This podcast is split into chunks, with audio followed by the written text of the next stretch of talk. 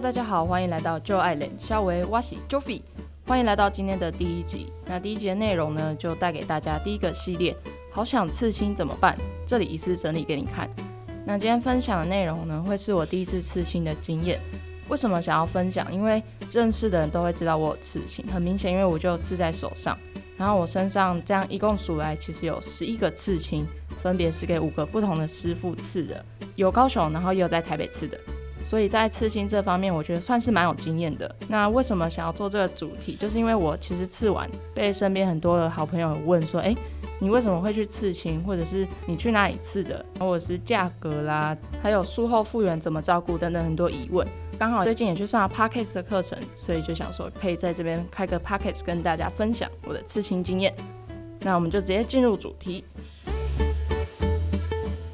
先说为什么我会想要刺青好了，因为我那时候记得跟朋友在聊天，聊一聊呢，他就提到说他未来会想要刺青。然后我一直以来就很想要用一个方式去纪念我的家人，他们都还活着啊，但就想要用一个方式，好像可以带着他们一起走遍各个地方。想说，哎，刺青好像是一个不错的方式，哎，而且在 IG 上面呢，也有看到很多人是用刺青的这个方式把家人刺在身上。所以那一天我其实就是跟我朋友聊完，我就很冲动，当天呢晚上我就去找到刺青师，开始跟他讨论预约，然后就是。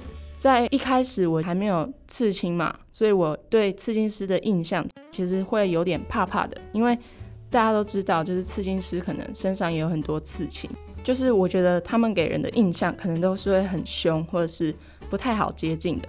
但是第一次跟师傅在讨论刺青的时候啊，我觉得师傅都是很亲切的。我觉得你只要保持尊重，然后有礼貌的态度去询问。我觉得师傅都是很专业，而且也很愿意来帮你们设计你们想要刺的图案。然后我记得那个时候跟师傅约好日期之后，在那段时间完全都没有跟任何人讲。我记得好像只有跟一个人讲而已，所以我那天就偷偷的很兴奋跑去刺青。我第一次刺青其实就是刺了两个地方，一个就是胸口，我把我的家人就刺在身上；那另外一个就是我的手臂上刺了两行英文字。那那两行英文字就是蛮励志的，它就是说。If you feel like giving up, just look back on how far you are ready 如果你想要放弃的话，就回头看你已经走多远了。但那其实是我前一天去网络上查，就是有什么很励志的文字。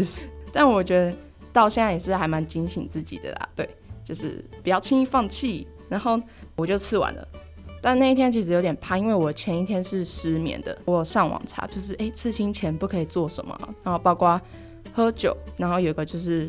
尽量要睡饱，所以我就很怕，就是刺的时候会不会很痛，还是怎么样？但后来就是还好，也没有到很痛，而且我好像还睡着了，还蛮舒服的。不知道是肉太多还是怎样。总之那天刺完要回家，就其实很紧张，因为我不可能先跟我爸妈讲嘛，我一定是先斩后奏的部分。所以我那天一回家，我就马上语重心长跑到我爸的房间，跟他说：“爸，你听我讲。”然后你先不要生气，我是做了一件很重要的事情，但是我没有花到你的钱，我都是用我自己的红包钱。然后我就直接把我的衣服拉下来给他看，爸那时候就是直接愣住，然后就开始傻笑。我不知道他可能是太害羞，不然就是太震惊。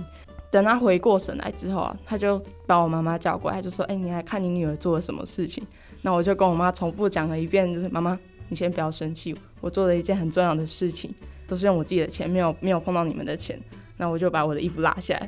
妈妈完全就是目瞪口呆的诠释版。我记得她第一句跟我讲的话就是：“啊，你把我们刺在身上了。”我觉得反应超可爱，然后我就很开心，因为我也是很怕家人看到可能会超级反对，因为其实这方面来讲，很多还未成年的小孩可能会想要去刺青。那偷偷跟大家讲，其实我的第一次刺青是十七岁的时候刺的。所以，如果未成年的朋友有想要刺青，我觉得你们可以听听看我的经验，或者是说你已经有刺了，但是家长可能会反对，所以基于一些可能会衍生出更多的问题，很多刺青店都是要十八岁甚至到二十岁才能刺青，所以我觉得大家去刺的时候也要先想好，就是如果你的家人真的会很反对的话，那你要怎么去处理？尤其是如果未成年的话，我就真的不建议去刺，因为。未来延伸出的更多问题是非常麻烦的，大家在刺青之前一定要先想好。然后在这边给大家一个小 paper，就是如果你想要先刺青，但是你怕家人反对，你就是先刺一个全家福在身上就对了。让他们想要看到之后，哎，想要叫你去弄掉，可是一想到，哎，那上面是我们的脸哎，然后就好像因为很舍不得，很奇怪。我们就是先制造这种矛盾的心态，有没有就可以抢得先机？好，没有？大家不要乱学我这种不良示范。总之，要刺青之前一定要想好后果，因为刺青是一辈子的。然后刺到现在，你说我会后悔吗？其实。我觉得有些时候是会后悔的，因为它的确会影响到我一些生活上的日常小事。但是这个之后可以再跟大家分享。总之呢，今天就分享到这边。然后大家如果听完喜欢的话，或者是有什么疑问，也都欢迎来问我，我会很开心。然后未来呢，也会有很多很瞎很闹的内容想跟大家分享，也很期待可以分享更多内心小世界给大家。好，今天就跟大家连下尾到这边，谢谢大家收听，我们下次见，拜拜。